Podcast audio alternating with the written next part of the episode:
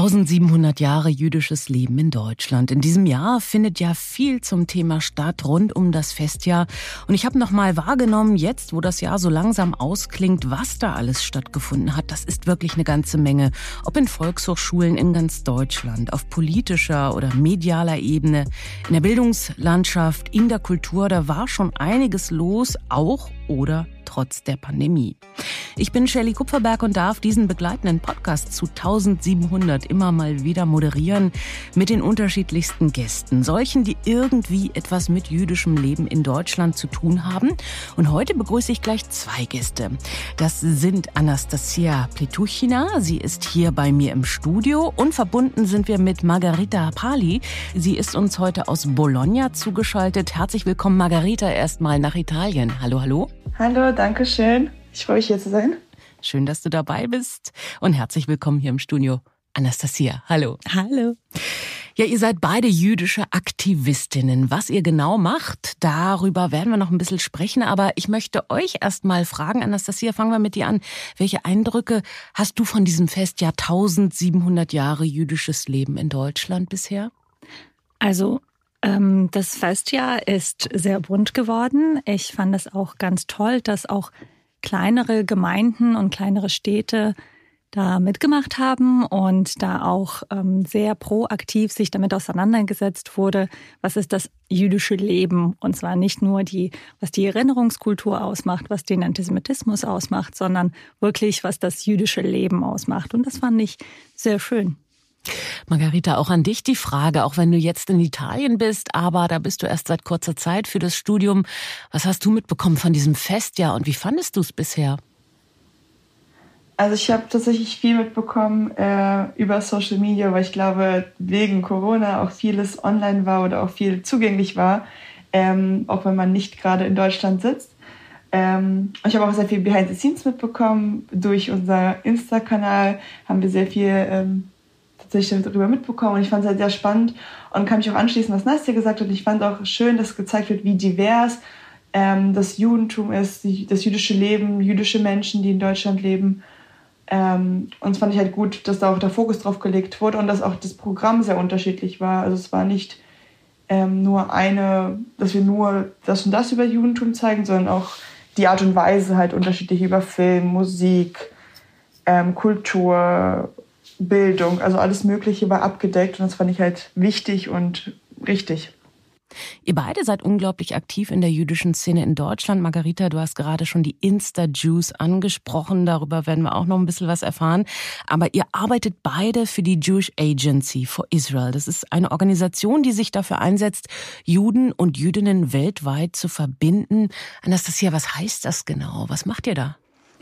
Ähm, unser Schwerpunkt in Deutschland und gerade auch ähm, in unserer gemeinsamen Arbeit äh, von mir und Margarita ähm, liegt darin, dass wir jungen Juden und Jüdinnen, deren Engagement ermöglichen, sie auch dann darin bestärken, dass sie sich engagieren, dass sie eigene Projekte auf die Beine stellen, dass sie eigenes jüdisches Selbst, das, das eigene jüdische Selbstverständnis schaffen, formen und das tun wir in erster Linie durch das Never Team Programm der Jewish Agency. Das bedeutet auf der einen Seite finanzielle Förderung von selbstinitiierten Projekten von jungen Juden und Jüdinnen im Alter zwischen 18 und 30. Es bedeutet aber auch ein Netzwerk. Das jüdische Leben in Deutschland ist allgegenwärtig. Also es ist in Kleinstädten, aber auch in großen Städten. Und es entsteht bei vielen ein Gefühl von Entkopplung oder auch teilweise Fragmentierung.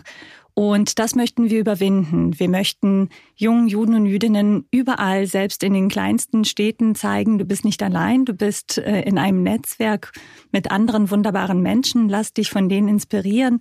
Seid im Kontakt, seid im Austausch und äh, bereichert euch gegenseitig mit euren Ideen, Kooperationen. Und dann haben wir noch einen weiteren Bereich, den wir auch äh, sehr gerne angehen, ist nämlich das Know-how. Wir haben es mit jungen Menschen zu tun, die vielleicht auch hauptamtlich was ganz anderes machen und äh, nicht Organisatorinnen oder ähm, sich mit dem sozialen Projektmanagement so gut auskennen. Und das möchten wir ebenfalls überbrücken, indem wir Trainings geben und ähm, Ausbildungs- und Fortbildungsmöglichkeiten für ähm, Menschen, die sich im Bereich des sozialen Engagements befassen.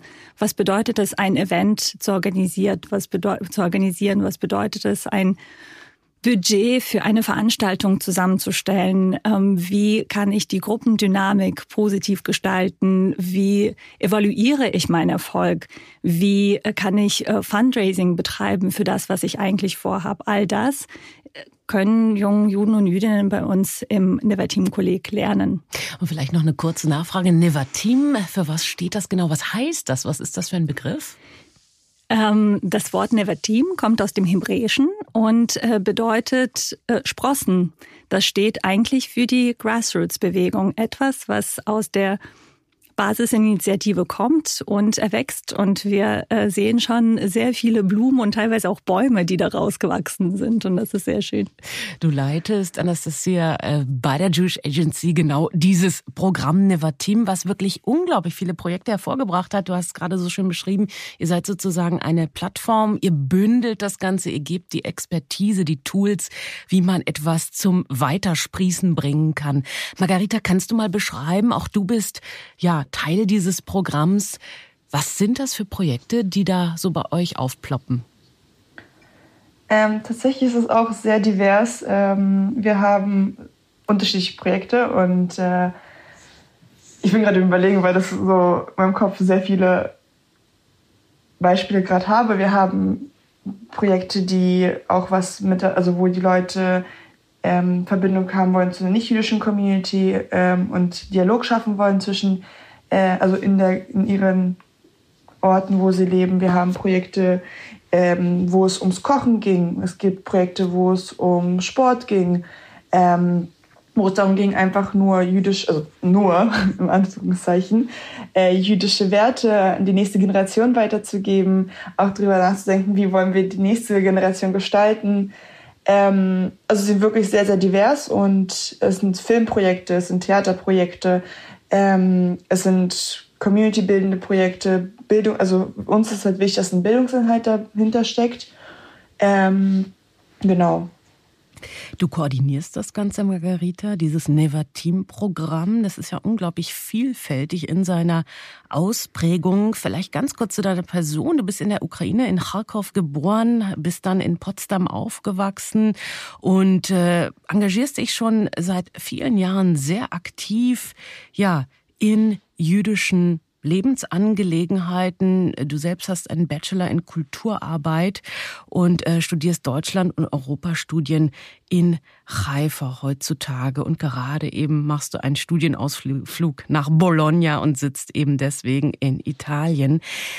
Margarete, warum machst du das alles? Warum liegt dir die jüdische Sache so sehr auf dem Herzen? Ähm, also auf der einen Seite, ich bin jüdisch-isch aufgewachsen. Also ich wusste lange nicht, was bedeutet jüdisch sein und dass es jüdisch ist und dass es einen Unterschied gibt zwischen jüdisch sein und russisch sein. Äh, für mich war das als Kind äh, etwas in einem. Ähm, und dann, als ich so einen Trigger hatte und verstanden habe, es gibt einen Unterschied, war es mir sehr wichtig, also es war zum Alter von 16, ähm, das auch ein bisschen zu discovern und herauszufinden, was es jetzt eigentlich bedeutet, äh, weil ich mit diesem Russischsein auf Dauer nicht nichts anfangen konnte, weil ich lange nicht mehr in der Ukraine lebe. Und äh, ich war dann in verschiedenen ähm, also Jugendfreizeiten, also jüdischen Jugendfreizeiten. Und ich war selber tatsächlich mal neben Teamnik. Ähm, ich habe angefangen, dann ein Projekt äh, im Berliner Raum zu organisieren, wo es um jüdische Feiertage ging. Und uh, one things leads to another. Und jetzt bin ich die Koordinatorin von Neva Team. Was war denn dieser Trigger? Kannst du uns darüber ein bisschen mehr erzählen? Ähm, ja, das war 2013 in einem jüdischen russischsprachigen Ferienlager. Und ähm, da ging es um Kindertransport. Also es ist ein Ferienlager, was jedes Jahr, also das heißt Jerdek, äh, was jedes Jahr ein Thema hat. Und dieses Jahr war das Thema Kindertransport, wo wir auch mit Überlebenden ähm, viel mit, also arbeiten konnten. Da und müssen wir, vielleicht ganz kurz erklären, das sind also solche Menschen, die während des Nationalsozialismus als Kinder weggeschickt worden sind von ihren Eltern. Da gab es eine ganze Organisation, die kam maßgeblich aus Großbritannien, die Kinder bereit war zu retten aus Nazi-Deutschland beziehungsweise auch aus Österreich.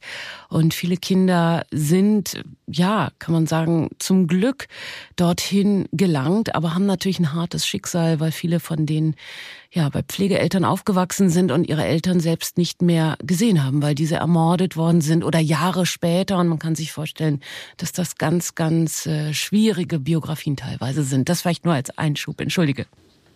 Alles gut, das war sehr richtig und wichtig. Ähm, genau, wir hatten halt eine Gedenkzeremonie mit äh, Überlebenden, äh, Kindertransportkindern ähm, an der Friedrichstraße und es war wirklich eine sehr schöne Zeremonie. Und dann wurde die unterbrochen von einem ähm, dort obdachlos lebenden Menschen, der angefangen hat, Nazi-Parolen zu schreien. Äh, und er wurde sofort von der Polizei, die da stand, halt abgeholt und weggeschickt. Und das hat mich halt irgendwie so, ich fand das so traurig. Das war eine sehr schöne Zeremonie, eine sehr wichtige Zeremonie. Und dann wird die über sowas, was tatsächlich noch Alltag ist und zu dem Zeitpunkt Alltag auch war, äh, unterbrochen. Und das war für mich der Trigger zu zeigen, dass jüdisches Leben in Deutschland da ist und habe angefangen, eine Davidsternkette, eine relativ große Davidsternkette zu tragen, auf die ich oft angesprochen werde. Und seitdem kam ich sehr oft ins Gespräch mit äh, meiner nicht-jüdischen Umgebung, die damals noch sehr prägnant war, weil ich in der Schule war, dann im Studium, durch äh, meinen Sportverein, dass ich dann ständig angesprochen wurde, oh, wir wussten gar nicht, dass du jüdisch bist oder dass überhaupt Juden hier leben. Und also dieser Trigger bei dieser Gedenkveranstaltung hat mich dann dazu gebracht, äh, Deutschland zeigen, dass wir Juden hier auch leben und ganz normale Menschen sind, genauso in Kindergarten, Schule mitmachen und alles Mögliche. Und ähm, dann war das mir auch wichtig, da auch am Ball zu bleiben und habe dann auch angefangen, Kulturarbeit zu studieren, um da auch ähm, tatsächlich professionelles Wissen zu, anzueignen, weil ich mir dachte, ich möchte äh, schon diese Brücken also beruflich bilden können, das jüdische, nicht-jüdische Gesellschaft oder ähm, Minderheitsgesellschaften mit äh, also irgendwie zu Wort kommen. Aber dann ist mir aufgefallen, dass in der jüdischen Gesellschaft ähm, erstmal diese Identität gebaut werden sollte oder da auch unterstützt werden sollte, damit wir überhaupt verstehen, was es für uns bedeutet, jüdisch zu sein, bevor wir diesen Kontakt aufbauen zur nicht-jüdischen Gesellschaft, weil ich also 2013, 14 noch sehr viele Wissenslücken und äh, gesehen habe. Ja, diese Wissenslücken, die habe ich auch in diesem Jahr auch nochmal ganz bewusst wahrgenommen. Viele Menschen hierzulande, wie du es gerade gesagt hast, sind sich gar nicht darüber im Klaren, dass es hier Menschen gibt, die Juden, die Jüdinnen sind, beziehungsweise wie deren Alltag aussieht, nämlich nicht viel anders als der Alltag von allen anderen wahrscheinlich auch, aber dass es möglicherweise auch jüdische Feiertage gibt, wenn man mal so rumfragt, kennen Sie jüdische Feiertage? Ich glaube, da wird bei den meisten nicht so wahnsinnig viel kommen. Klammer auf, auch wenn man muslimische Feiertage abfragen würde in Deutschland, Klammer zu, wäre auch wahrscheinlich nicht so wahnsinnig viel dabei rumgekommen. Anastasia, kommen wir ein bisschen zu deiner Biografie. Du bist in Moskau geboren, in Lübeck aufgewachsen, von Hause aus promovierte Sozialpädagogin und ähm, eben Direktorin äh, der Aktivitäten von Jewish Agency in Israel in Berlin. Wie jüdisch bist du selbst aufgewachsen? Oder gab es auch so eine Aha-Moment-Situation, die wie wir gerade von Margarita hörten? Monaten, als dir klar geworden ist, wie jüdisch du selbst dich fühlst? Ja, genau. Ähm, es gab auch bei mir in der Biografie einen Aha-Moment. Bis ich zwölf Jahre alt war, wusste ich nicht, dass ich jüdisch bin, dass meine Familie jüdisch ist.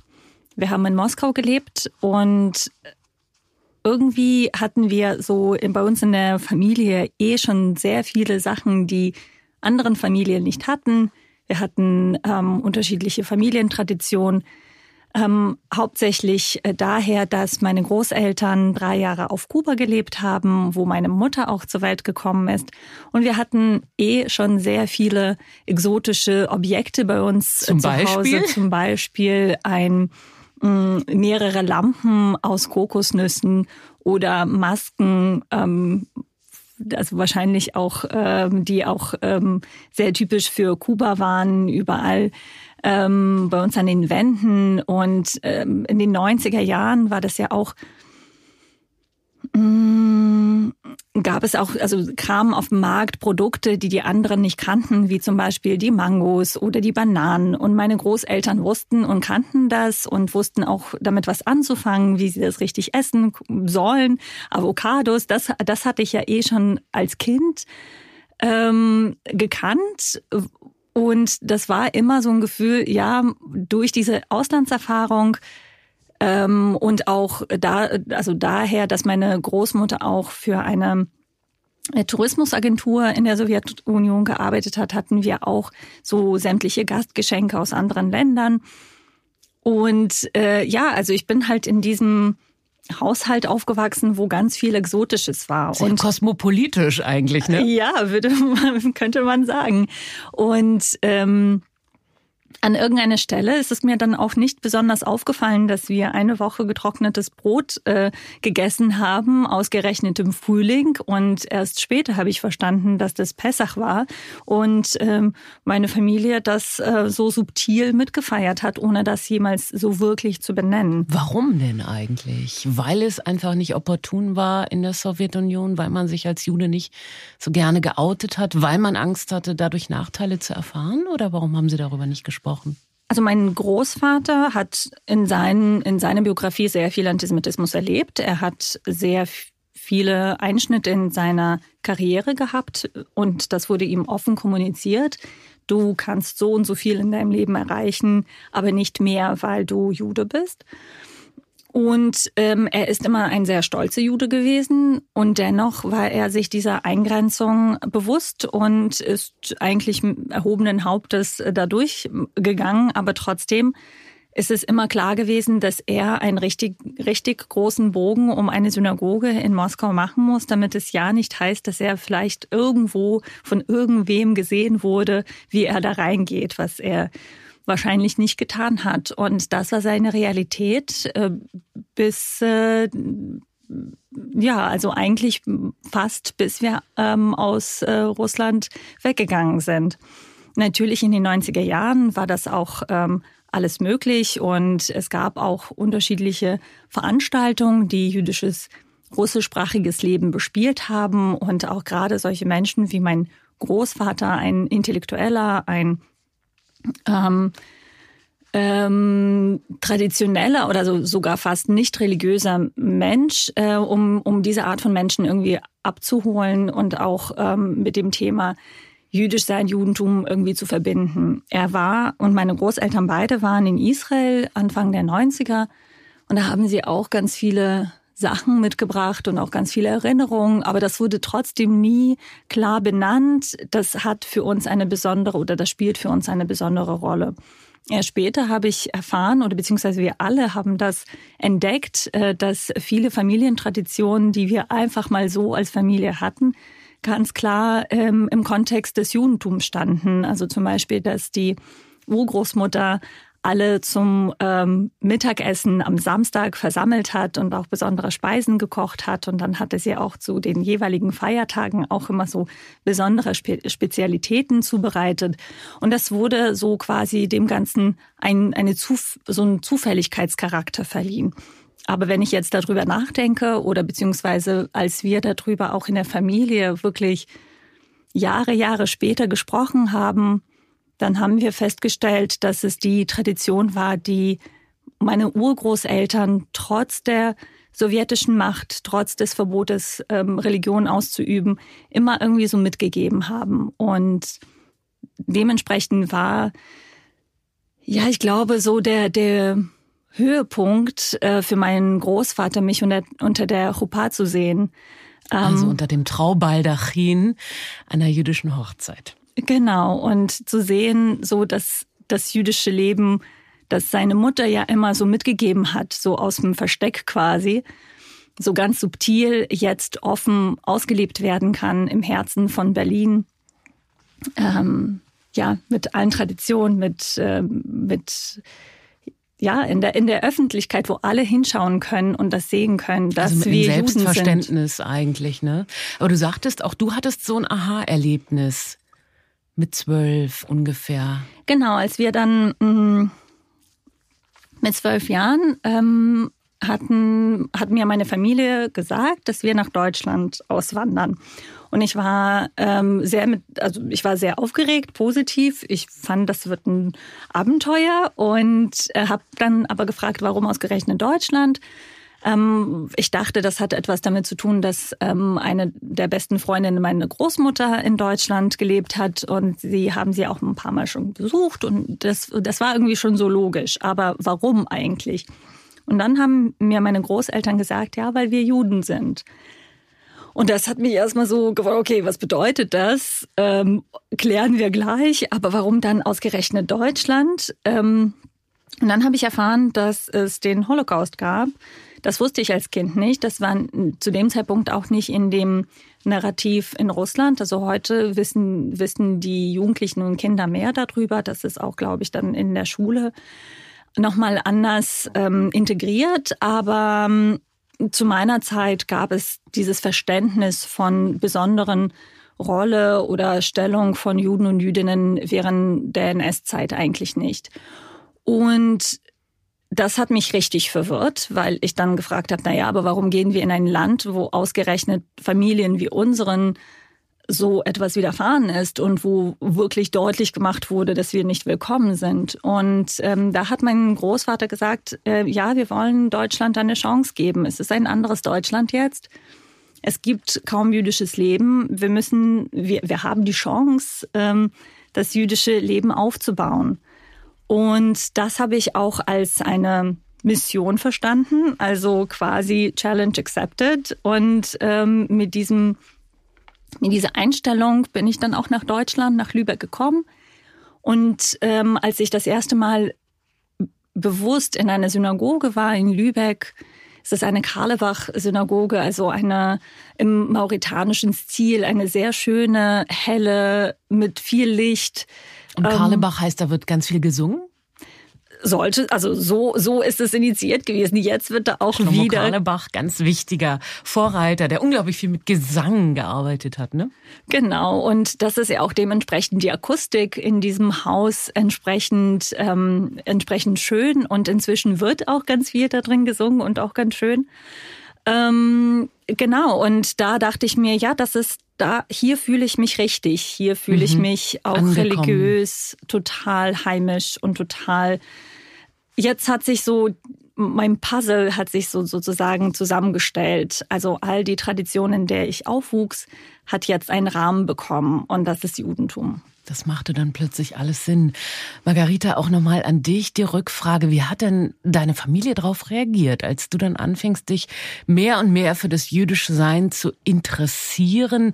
Hat das auch sozusagen ja einen Rückschluss wiederum auf die Familie gegeben oder hat man plötzlich angefangen, anders über die jüdische Familienidentität innerhalb der Familie zu sprechen?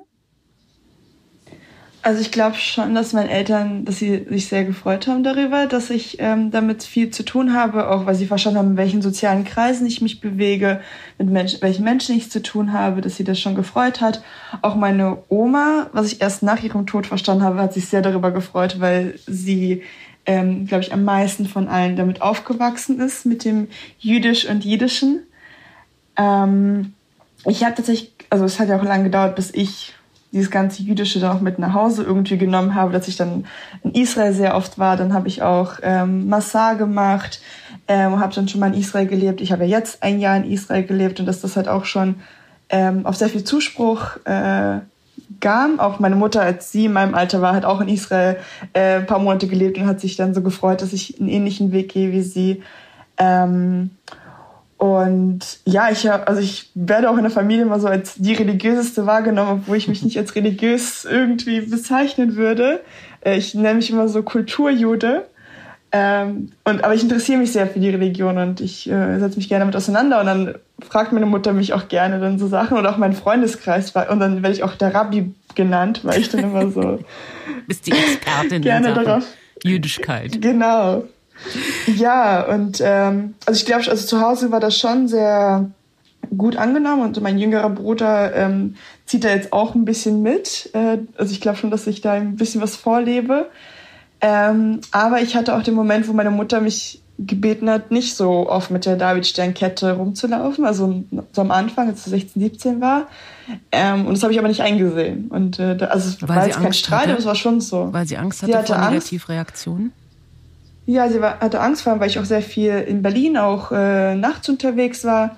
Ähm, und da hat sich halt schon so, was ich auch verstehen kann, als Mutter sehr Sorgen gemacht. Ähm, aber ja, ich verstehe das, aber ich war da ein bisschen stur, war so, nein, ich will das unbedingt zeigen und mhm. ist mir sehr wichtig. Anastasia hat gerade so schön gesagt, dass ihr Großvater meint, es ist heute ein anderes Deutschland oder es ist ein anderes Deutschland jetzt, in das wir gehen. Ähm, wenn man sich Insta-Juice anschaut, ihr hattet das schon kurz angesprochen oder du Margarita, das ist eines der Projekte, das ihr auf den Weg gebracht habt, eben auf Instagram unglaublich viel jüdisches Leben junger Menschen, dann bekommt man das Gefühl, dass es unglaublich lebendig und auch ziemlich selbstverständlich so in der ganzen Wir sind da Haltung. Was sind denn das für Beiträge? Wie nimmst du das wahr, Margarita? Wie ist das Selbstverständnis junger Jüdinnen und Juden heute in Deutschland? Sehen Sie sich als selbstverständlicher Teil dieses Landes? Ähm, ich glaube, es ist schwierig, das zu pauschalisieren, aber ich kann mir gut vorstellen, und jetzt eine empirische Forschung dazu zu machen, äh, dass viele das schon als ähm, etablierter sehen als früher, dass sie auch sehr viel daran arbeiten, dass das ähm, da ist. Ähm, also Instajuice bieten wir auch die Möglichkeit, das zu zeigen, was du gerade sehr schön beschrieben hast, ähm, was eigentlich alles abgeht. Und auch, also es ist halt einerseits für die jüdische Crowd, damit sie sieht, okay, ich wohne jetzt nicht in den Metropolen in Berlin, München, Frankfurt, Düsseldorf, aber es gibt trotzdem in meinen kleineren Orten, wie gesagt Potsdam, Darmstadt und mehr, auch Veranstaltungen für mich. Und ich, wir haben tatsächlich viel Rückmeldungen bekommen, dass sie durch Instajuice darauf aufmerksam geworden sind. Wir geben aber auch die Plattform, sich ähm, zu bilden, also mehr über das Judentum herauszufinden. Und das ist sowohl für die jüdische als auch für die nicht-jüdische Gesellschaft, ähm, weil wir schon vorhin das Gespräch hatten, dass es auch innerhalb der jüdischen Gesellschaft nicht immer äh, das Wissen gibt. Äh, und äh, da unterstützen wir halt auch vor allem zu wichtigen Sachen wie Feiertagen und ähm, jüdischen wichtigen, bedeutsamen äh, Events äh, darüber zu informieren und zu schauen. Ähm, ja, um deine Frage zu beantworten, ich glaube schon, dass es äh, für uns, also wir sind ja, also ich würde auch meinen, wir sind ja auch in der jüdischen Bubble, deswegen kann man sagen, dass es schon sehr präsent ist, weil wir sind ja auch in, also zum Beispiel durch Maccabi sind wir ja auch im Sportbereich auf einmal da und auf einmal gibt es da auch was Jüdisches und ähm, ich finde es halt schön, dass wir auch zeigen können, dass Judentum mehr als nur eine Religion ist, ähm, wo Leute in die Synagoge gehen und beten, dass es halt viel, viel breiter ist und dass die Leute es auch wahrnehmen und auch mitmachen. Ihr schafft natürlich dadurch eine Öffentlichkeit, eine Sichtbarkeit und ich finde eben auch eine Selbstverständlichkeit, indem man eben auch so, wie du so schön sagtest, du verstehst dich als Kulturjüdin, genau das bildet sich da auch sehr schön ab, ne? Dass das Judentum eben nicht nur eine Religion ist. Du hast es gerade schon angesprochen. Ich hatte darüber auch äh, unter anderem geforscht ähm, im Rahmen meiner ähm, Doktorarbeit, ähm, gerade zu den Rahmenbedingungen des Engagements von jungen Juden und Jüdinnen in Deutschland. Und mir ist aufgefallen, dass da auch äh, sehr viel ähm, Selbstverständlichkeit von jüdischem Leben sich entwickelt hat in den vergangenen 30 Jahren, die zum Beispiel meine Eltern nicht hatten, die auch ich als Kind nicht hatte. Aber das Verständnis davon, wenn dir etwas fehlt, dann kannst du auch ähm, selbst deine Räume für jüdisches Leben schaffen. Das ist zum einen auch dem geschuldet, dass das jüdische Leben in Deutschland grundsätzlich in den letzten 30 Jahren im Aufbau sich befunden hat aber auch an, also zum anderen auch in dieser Mentalität von gewissen Startups, dass ähm, wir jetzt, äh, wenn wir eine Idee haben, auch äh, ungefähr wissen, wie wir an die Ressourcen kommen, um etwas selbstständig aufzubauen.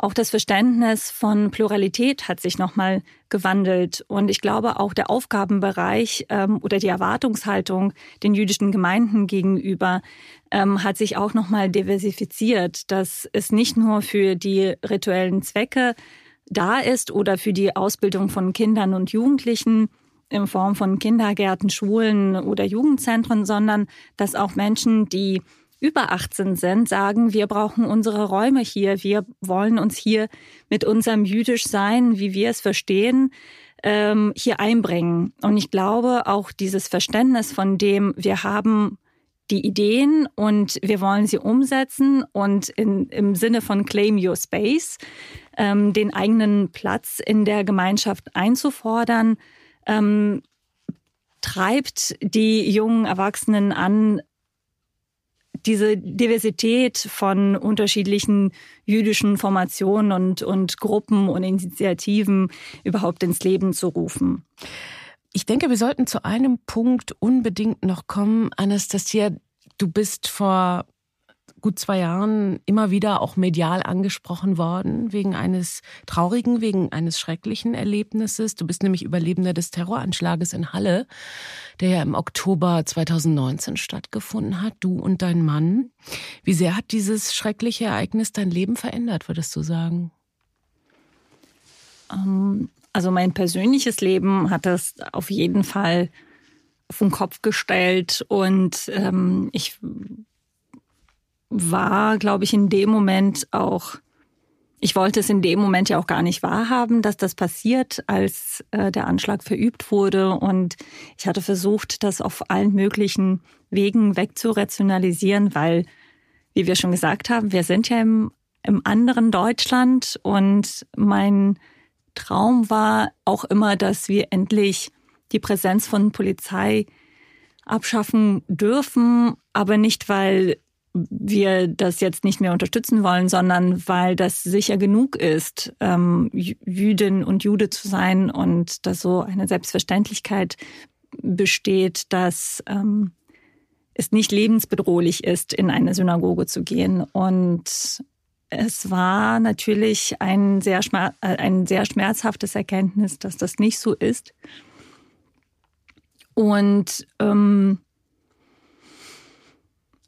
ja, ich hatte, also ich glaube, so was äh, mich auch nochmal, ähm, also ich bin selbst in einer Kleinstadt aufgewachsen und ähm, ich hatte auch irgendwie die Beziehung zu Halle, der, der Gemeinde in Halle auch irgendwie auf diese Ebene verspürt, dass ähm, ich das Gefühl hatte, die, die kleinen Gemeinden unterstützen zu müssen, indem ähm, ja, indem auch diese Kontinuität von jüdischem Leben irgendwie fortgetragen wird. Die jüdische Gemeinde in Halle unterstützt ähm, deren, deren Nachwuchs unglaublich und dabei aber wohl wissen, dass viele von denen sich wahrscheinlich jetzt nicht in Halle permanent niederlassen werden. Aber dieses Verständnis von wir investieren in die Zukunft von jüdischem Leben insgesamt, dadurch, dass wir unsere Kinder selbstbewusst in ihrem Jüdischsein ausbilden und sie ähm, ermächtigen, offen auch deren Jüdischsein und Stolz vor sich zu tragen. Und ich hatte das Gefühl, dass ähm, dadurch, dass wir den Yom Kippur ja weiß, was eigentlich ein sehr harter Feiertag ist, also es wird gefastet und ähm, es dauert auch sehr lange und die Gebete sind sehr lange. Und die ältere Generation, wie zum Beispiel die von meinen, ähm, von, wie, wie mein Großvater, aber auch wie die meisten, die in der hallensischen Gemeinde gebetet haben, sie kennen die Schönheit von der Tradition an Yom Kippur eigentlich so nicht. Und das war schön, ähm, da hinzugehen und das gemeinsam irgendwie auch ein Stück weit zu erleben und auch diese Ruhe, die in der Stadt irgendwie herrschte. Und das war das waren alle schöne Intentionen und ich glaube auch am Ende war das auch ganz besonders, dass wir es so gemeinsam erlebt haben und auch ähm, auch die Zeit danach. Also ich glaube, so der Anschlag selbst ist eine Sache und dann ist die Frage, wie geht die Gesellschaft damit um? In der Tat. Und wie tut sie's? Also wir als Gesellschaft haben noch einen richtig weiten Weg der Auseinandersetzung mit unseren Rassismen, mit unseren Antisemitismen, damit, ähm, wie wir Verantwortung übernehmen können füreinander und auf der auch sowohl auf der sozialen und äh, zivilgesellschaftlichen Ebene, aber auch auf der Ebene von Strukturen. Wie viel ähm, Verantwortung muss müssen die Strukturen ebenfalls übernehmen. Und ich glaube, das ist nochmal deutlich geworden, auch medial, dass wir noch sehr, sehr viele Baustellen haben. Und eine der richtig großen Baustellen ist auch die Wahrnehmung davon, dass wir hier überhaupt ein Problem haben, dass wir ein Antisemitismusproblem haben, dass wir ein Rassismusproblem haben und dass wir jetzt nicht sagen können, puh, es ist jetzt vorbei, mhm. weiter geht's. Ähm, ganz genau das nicht. Wir müssen die Kontinuität von dieser Gewalt auch anerkennen und auch entsprechend angehen. Auch, aber auch nicht nur auf der Ebene von die Politik muss es machen oder die Stadt muss es machen oder ähm, die Polizei muss es machen. Nein, wir müssen das selber alle machen. Wir müssen auch immer ganz genau hingucken, dass wir nicht in Rassismus selbst verfallen, dass wir nicht in Antisemitismus in unserem Sprachgebrauch verfallen, dass wir auch ähm, in unserer Alltäglichkeit nicht voneinander wegschauen, sondern wenn wir sehen, dass Unrecht passiert, dass wir jetzt nicht sagen, okay, es geht mich nichts an, wird sich schon jemand drum kümmern, im Zweifelsfall kann, kann das die Polizei machen. Nein, das ähm, ist wichtig, dass wir alle füreinander die Verantwortung auch übernehmen. Das beginnt ja auch schon sprachlich und ich denke, der Antisemitismus in diesem Land war immer da, aber er ist in den letzten Jahren eben lauter geworden und zeigt sich dann sozusagen in sein Extrem auch anhand solcher terroristischen Anschläge. Ist ja nicht der erste und der einzige, leider. Margarita, mir fällt auf, oft werden Jüdinnen und Juden gefragt, was kann man gegen Antisemitismus tun? Und dann denke ich immer, Mensch, es ist ja nicht das Problem von Juden und Jüdinnen, dieser Antisemitismus, sondern mhm. eher von der, sag ich mal, Mehrheitsgesellschaft, der nicht-jüdischen Mehrheitsgesellschaft. Ist das auch ein Thema, mit dem ihr euch immer wieder auseinandersetzen müsst? Beziehungsweise wie versucht ihr auch bei der Jewish Agency eure ja, Mitglieder beziehungsweise die jungen Menschen, die ihr da ähm, denen ihr begegnet, die zu empowern, was Antisemitismus betrifft? Also ich glaube, was super wichtig ist, dass wir auch verstehen, dass wir eine Community sind, ein Netzwerk und dass wir füreinander da sind. Dass wir, ich habe das mal irgendwo gelesen, dass man das, also die jüdische Welt auch als Leidensgesellschaft äh, bezeichnen kann. Ich weiß nicht, was ich davon denke, ja, als aber Schicksalsgemeinschaft. Genau, ähm, aber ich glaube, da ist schon ein bisschen was Wahres dran.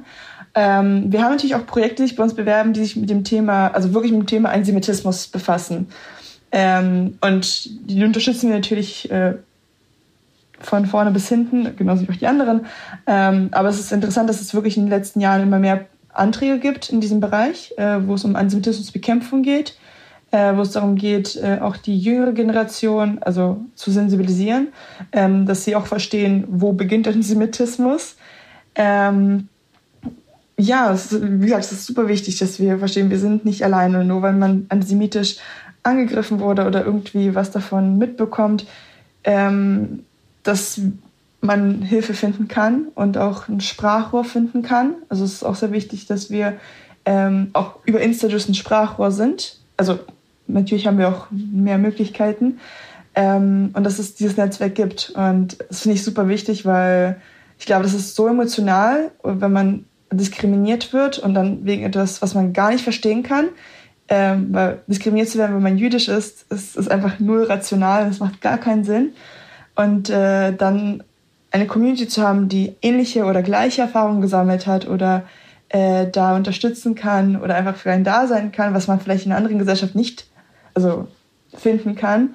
Ähm, und dann auch äh, Allies zu haben, also auch solidarische ähm, genau, Verbündete ähm, und mit denen auch den Kontakt aufzubauen und die Partnerschaft äh, aufrechtzuerhalten. Das gehört auch zu unseren Aufgaben, die wir uns aufgenommen haben. Ähm, und was ich auch sehr, sehr wichtig finde. Mhm. Die Jewish Agency hat ja eine ganz lange Geschichte. Sie war in der britischen Mandatszeit in Palästina der Ansprechpartner für die Belange der jüdischen Bevölkerung. Heute ist die Organisation in 80 Ländern vertreten. Margarita, warum ist sie heute noch wichtig?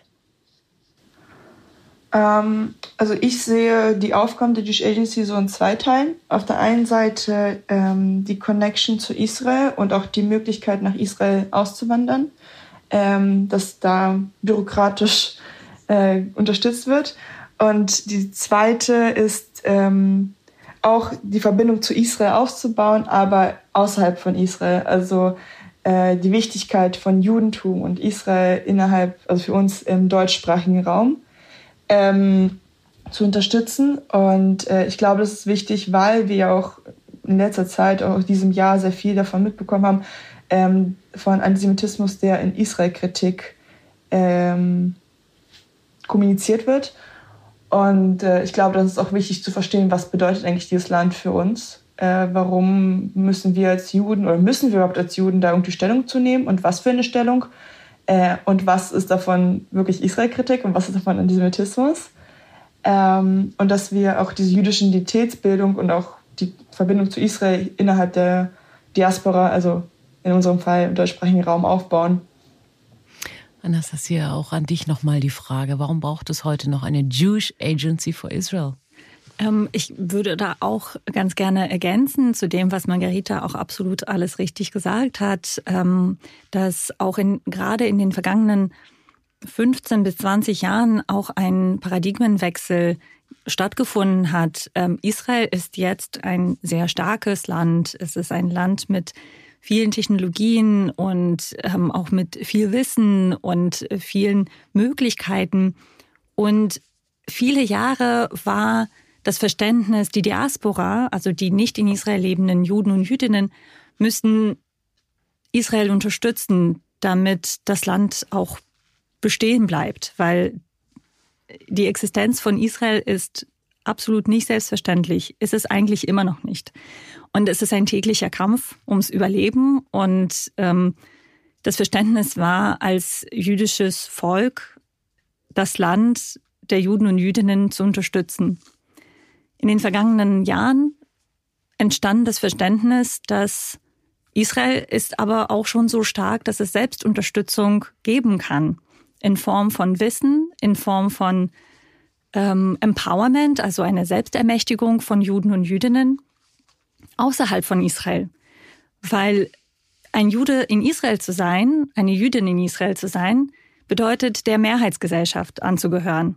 Und es ist etwas, was wir in der Diaspora, das heißt außerhalb von Israel lebenden Juden und Jüdinnen, so nicht kennen. Wir sind immer in einer Minderheit und manchmal in einer sehr einsamen Minderheit. Und das ist auch das Anliegen von der Jewish Agency, gerade in Deutschland und in anderen Ländern von Europa, da Selbstermächtigung den Juden und Jüdinnen zu geben, die eben in der Minderheit leben, die auch ganz viele Fragen haben, die auch ja ganz viele Herausforderungen haben in deren alltäglichen Leben und nicht nur im Bereich des Antisemitismus, sondern auch der religiösen Praxis. Ähm, de, des Gemeindelebens äh, etc. etc. Also es gibt schon sehr viele Fragen, die wir uns als jüdische Community hier in Deutschland zum Beispiel stellen müssen. Und auch Expertise, die, es, die aus Israel kommt, ähm, uns äh, sehr viel weiterhilft. Viele, ähm, es besteht somit jetzt nicht der Anspruch, dass alle die hier in Deutschland lebenden Juden und Jüdinnen nach Israel auswandern. Es besteht vielmehr der Anspruch, dass das Leben hier in Deutschland, das jüdische Leben in Deutschland gestärkt wird und aber auch selbstbestimmt wird, dass Juden und Jüdinnen selbst wissen und ähm, was sie eigentlich wollen und auch die Möglichkeit haben, das auch auszuleben. Und dabei leistet ihr Hilfestellung in zahlreichen Projekten, Insta-Juice, Nevatim, ja, auf der Plattform der Jewish Agency, auf der Webseite sieht man, was da alles gemacht wird. Das ist wirklich eine ganze Menge und darüber berichtet haben heute Anastasia Pletuchina und Margarita Pali. Ich danke euch sehr für euren Besuch.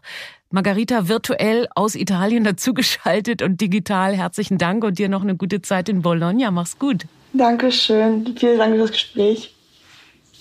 Ich danke dir, Anastasia. Herzlichen Dank. Danke auch.